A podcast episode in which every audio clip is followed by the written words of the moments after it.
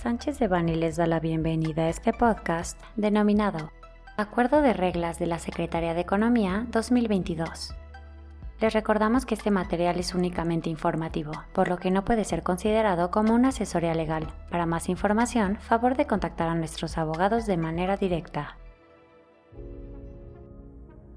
El 9 de mayo del presente año, la Secretaría de Economía publicó en el Diario Oficial de la Federación el acuerdo por el que la Secretaría de Economía emite reglas y criterios de carácter general en materia de comercio exterior, mismo que entró en vigor el día de su publicación, con excepción de los dispuestos en los artículos transitorios. El Acuerdo de Reglas SE 2022 tiene por objeto dar a conocer reglas que establecen disposiciones de carácter general y criterios para cumplimiento de distintos ordenamientos legales competencia de la Secretaría de Economía, agrupándolas de manera que se facilite su aplicación para brindar certeza jurídica a los importadores y exportadores. Esta publicación se da también, entre otros factores, por el hecho de que el acuerdo por el que la Secretaría de Economía emite reglas y criterios de carácter general en materia de comercio exterior, publicado el 31 de diciembre de 2012, el cual queda abrogado junto con sus modificaciones posteriores con la publicación del Acuerdo de Reglas SE 2022. Fue modificado a lo largo de estos casi 10 años hasta en 45 ocasiones, por lo que era necesario contar con una publicación que reflejara todas las actualizaciones de manera integral. Adicionalmente, era necesario incorporar en este Acuerdo de Reglas SE 2022 distintas disposiciones, resoluciones y criterios que han sido emitidos por la Secretaría de Economía, así como reflejar lo contenido en distintas publicaciones relacionadas, entre otros temas, con la denominación, estructura y funcionamiento de dependencias gubernamentales, modificaciones en la tarifa arancelaria aplicable a la importación y exportación de mercancías, mercancías sujetas al cumplimiento de normas oficiales mexicanas en punto de entrada al país y en el de su salida, procedimientos para el ingreso y gestión de diversos trámites y adopción de medidas administrativas de facilitación y de utilización de medios electrónicos. A continuación, destacamos algunos de los cambios que consideramos más relevantes. La regla 1.3.4 establece que aquellos trámites, consultas o solicitudes distintos a los que se presenten a través de la ventanilla digital, en adelante BUSEM, pueden presentarse a través de correos electrónicos establecidos para dichos efectos y que serán publicados en el portal electrónico del Servicio Nacional de Información de Comercio Exterior, para lo cual se recibirá un folio de seguimiento debiendo marcar copia al correo dgfcce.gestión.economía.gov.mx en adición al correo específico habilitado para cada trámite. Se incluye la regla 1.3.5 en la que se establecen los requisitos que deben contener los escritos libres que se presentan ante la Dirección General de Facilitación Comercial y de Comercio Exterior, señalando que en aquellos casos en los que no se haya establecido específicamente como modalidad de presentación del trámite a través de correo electrónico, se podrá presentar físicamente. En la regla 1.3.9 se aclara que la Secretaría de Economía, ya sea directamente o a través de otras dependencias gubernamentales, incluso de estatales o municipales, con las que haya celebrado convenios de colaboración, podrá realizar visitas de inspección o verificación a las instalaciones de los beneficiarios de registros, programas, certificaciones o autorizaciones que otorgue, pudiendo anular la resolución mediante la cual los haya otorgado. Si la información y o documentación presentada para ello es inconsistente, falsa o falterada para efectos de avisos automáticos de importación de productos siderúrgicos, se define lo que se entiende por molino, certificado de molino y certificado de calidad, especificando que dichos certificados deben contener firma autógrafa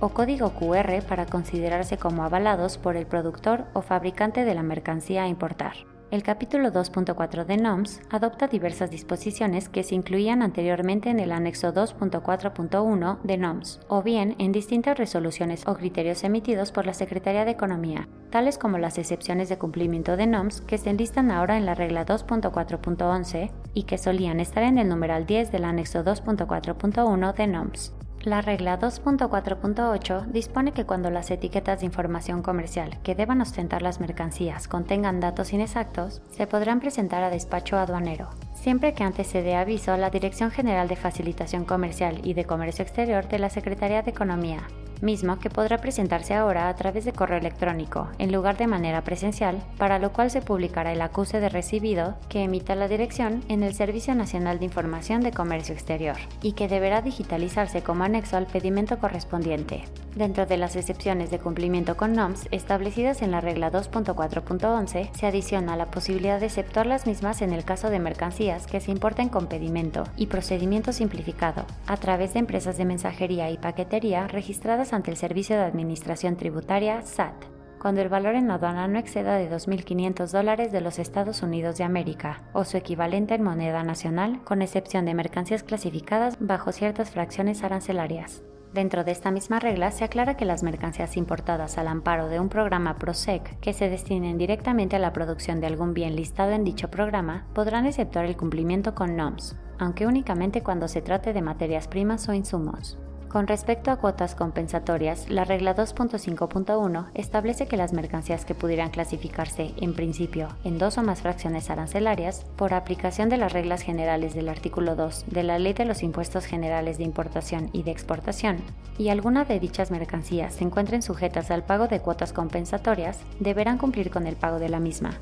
independientemente de la fracción arancelaria con la cual se presenten a despacho aduanero el resto de las mercancías. También se aclara en las reglas 2.5.3 y 2.5.4 que el anexo 2.5.1 del Acuerdo de Reglas SE 2022, el cual se actualizará cada seis meses, incluirá las fracciones arancelarias en las cuales se clasifican mercancías sujetas al pago de cuotas compensatorias de conformidad con resoluciones publicadas por la Secretaría de Economía, especificando que en el caso de discrepancia entre este anexo y las resoluciones emitidas, prevalecerán estas últimas. Con respecto a los programas e instrumentos de fomento, entre los que se destacan los programas IMEX y PROSEC, se establece que las únicas solicitudes para las cuales debe presentarse una fe de hechos son las siguientes. Solicitud de programa IMEX nuevo. Ampliación de actividades bajo la modalidad de servicios. Ampliación para reparación, reacondicionamiento y remanufactura. Cambio de modalidad de IMEX. Ampliación para importar mercancías sensibles. Solicitud de programa PROSEC nuevo.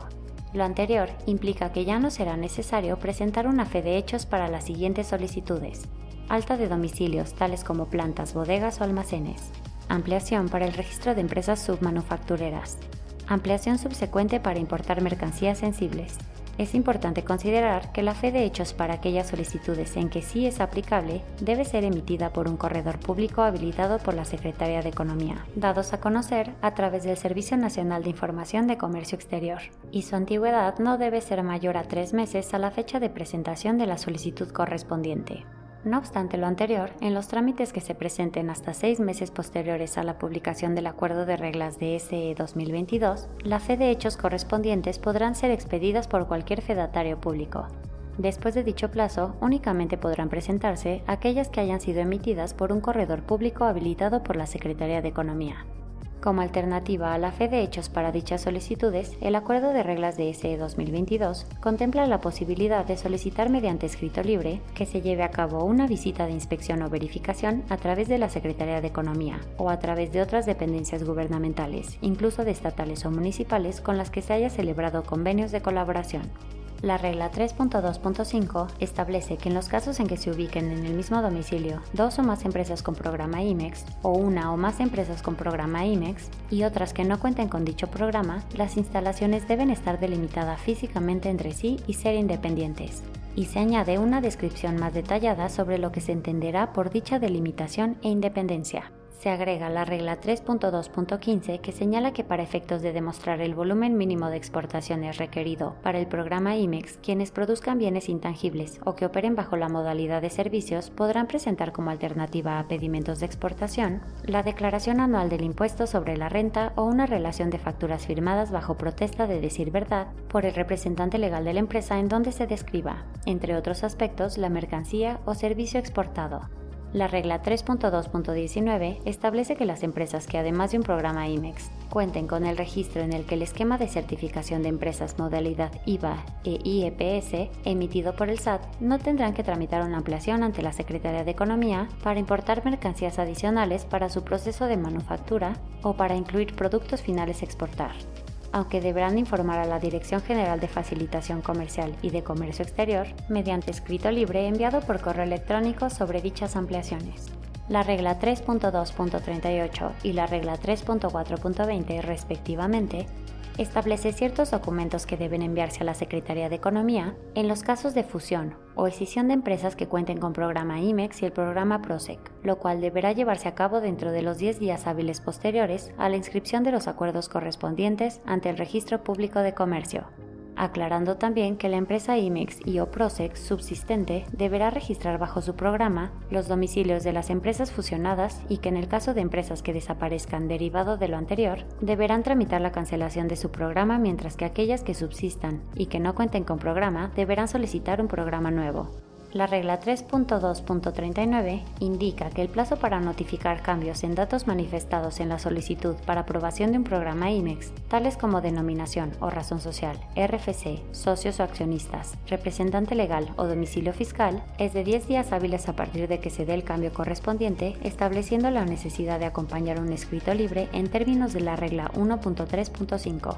Con respecto a las ampliaciones para la importación de mercancías sensibles, las reglas 3.3.7, 3.3.10 y 3.3.11 establecen que la vigencia de las autorizaciones correspondientes será de cuatro meses, pudiendo prorrogarse por única ocasión por el mismo plazo para ejercer el monto pendiente autorizado. Y para que una ampliación subsecuente sea autorizada, la empresa debe demostrar haber exportado el 100% del volumen total importado. La empresa debe demostrar haber exportado el 100% del volumen total importado. La regla 3.2.37 señala que los plazos con los que cuenta la Secretaría de Economía para emitir una resolución es de 15 días hábiles en el caso de solicitudes de programa o de ampliación de mercancías sensibles y de 10 días hábiles en los demás trámites relacionados con el programa. Al respecto, se aclara que dichos plazos empezarán a contar a partir de que se tenga debidamente integrado el expediente de la solicitud, lo cual sucederá después de que se haya efectuado la visita de inspección, para lo cual la Secretaría de Economía tendrá un plazo máximo de 10 días hábiles, contados a partir del día siguiente en que reciba la solicitud o hayan transcurrido los plazos para atender el requerimiento que en su caso se emita. En el caso del PROSEC, la regla 3.4.19 establece que el plazo máximo con los que cuenta la Secretaría de Economía para emitir una resolución de solicitud de programa nuevo, ampliación del mismo o alta de domicilio es de 15 días hábiles. En algunos trámites para la autorización de importaciones al amparo de la regla octava se establece como requisito adicional al representante de contador público certificado la presentación de un escrito libre en términos de la regla 1.3.5. Cabe mencionar que el acuerdo en cuestión entró en vigor el día de su publicación, con excepción de las cuestiones planteadas en el artículo transitorio primero. En virtud de lo anterior, estamos a sus órdenes para cualquier duda o aclaración adicional que requieran en relación con el presente.